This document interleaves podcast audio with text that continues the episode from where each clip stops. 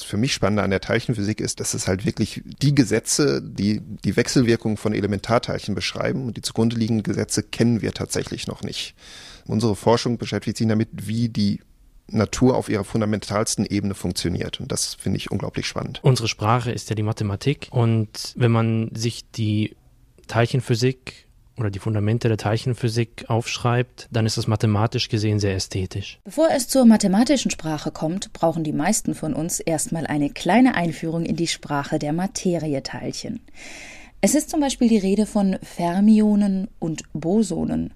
Der Spin kommt als Klassifizierung auch zu Wort. Dr. Otto Eberhardt. Genau, also man klassifiziert die Elementarteilchen zunächst erstmal nach ihrem Spin. Dieser Spin wird einfach als Zahl genannt, die diesem Teilchen zugeordnet wird.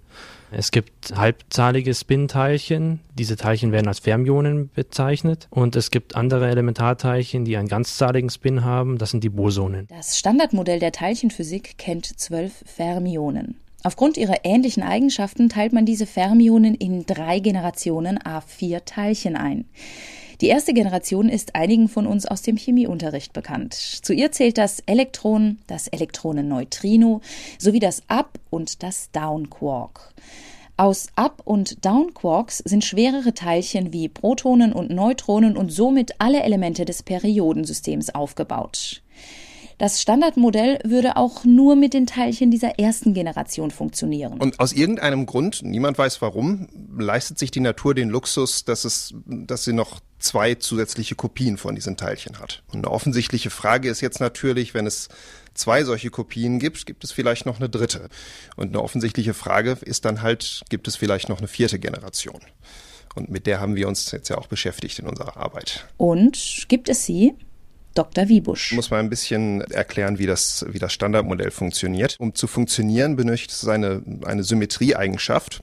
Und diese Symmetrie verbietet eigentlich, dass die Teilchen Masse haben. Also die müssten alle masselos sein, so wie das Photon, das sich ständig mit, mit Lichtgeschwindigkeit bewegen kann. Es gibt einen Trick, wie man diese Einschränkung umgehen kann.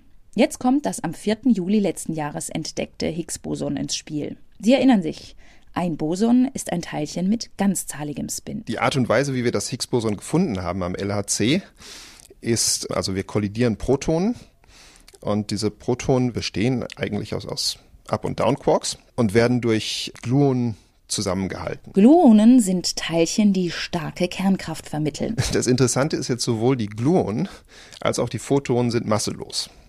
Das heißt, die wechselwirken eigentlich gar nicht direkt mit dem Higgs-Boson. Sondern wechselwirken durch einen Umweg mit sogenannten schweren Top-Quarks. Das sind aber virtuelle Top-Quarks, die wegen des Energieerhaltungsgesetzes gar nicht da sind. Aber in der Quantenmechanik kann man sich Energie für kurze Zeit borgen, wenn die Natur nicht so genau hinguckt. Und also auf diesem Umweg über die Top-Quarks entsteht das Higgs-Boson. Das Higgs-Teilchen fliegt dann in der Gegend herum und zerfällt irgendwann wieder in zwei Photonen. Wie steht jetzt diese Entdeckung der Wechselwirkung mit dem Higgs-Feld im Zusammenhang mit dem Standardmodell aus zwölf Fermionen? Diese Kopplung an Gluonen und an Photonen, die wir letztlich ausgenutzt haben, um das Higgs-Boson zu finden, wird vermittelt durch einfach durch das schwerste Teilchen, was wir zur Verfügung haben. Das ist das Top Quark. Und jetzt kann man, jetzt ist es eigentlich offensichtlich, wenn es noch zusätzliche schwerere Teilchen gäbe, dann wären alle diese Rechnungen falsch. Ja, dann, dann würde diese, diese Wechselwirkung vermittelt durch ein anderes Teilchen, was, was noch schwerer ist. Und das würde die, die Zerfallseigenschaften von dem Higgs-Boson komplett verändern. Und deswegen sind wir also mit, mit dem bisschen, was wir schon, jetzt schon über das Higgs-Boson wissen, ähm, sind wir sehr sensitiv auf zusätzliche Teilchen, die ihre Masse durch den Higgs-Mechanismus bekommen. Und das ist im Grunde genommen der, der Kern unserer Arbeit oder das, was ähm, hauptsächlich dazu führt, dass wir diese zusätzlichen Teilchen ausschließen können. Weil alles, was wir gesehen haben, passt wunderbar zu einem Standardmodell mit nur drei Generationen.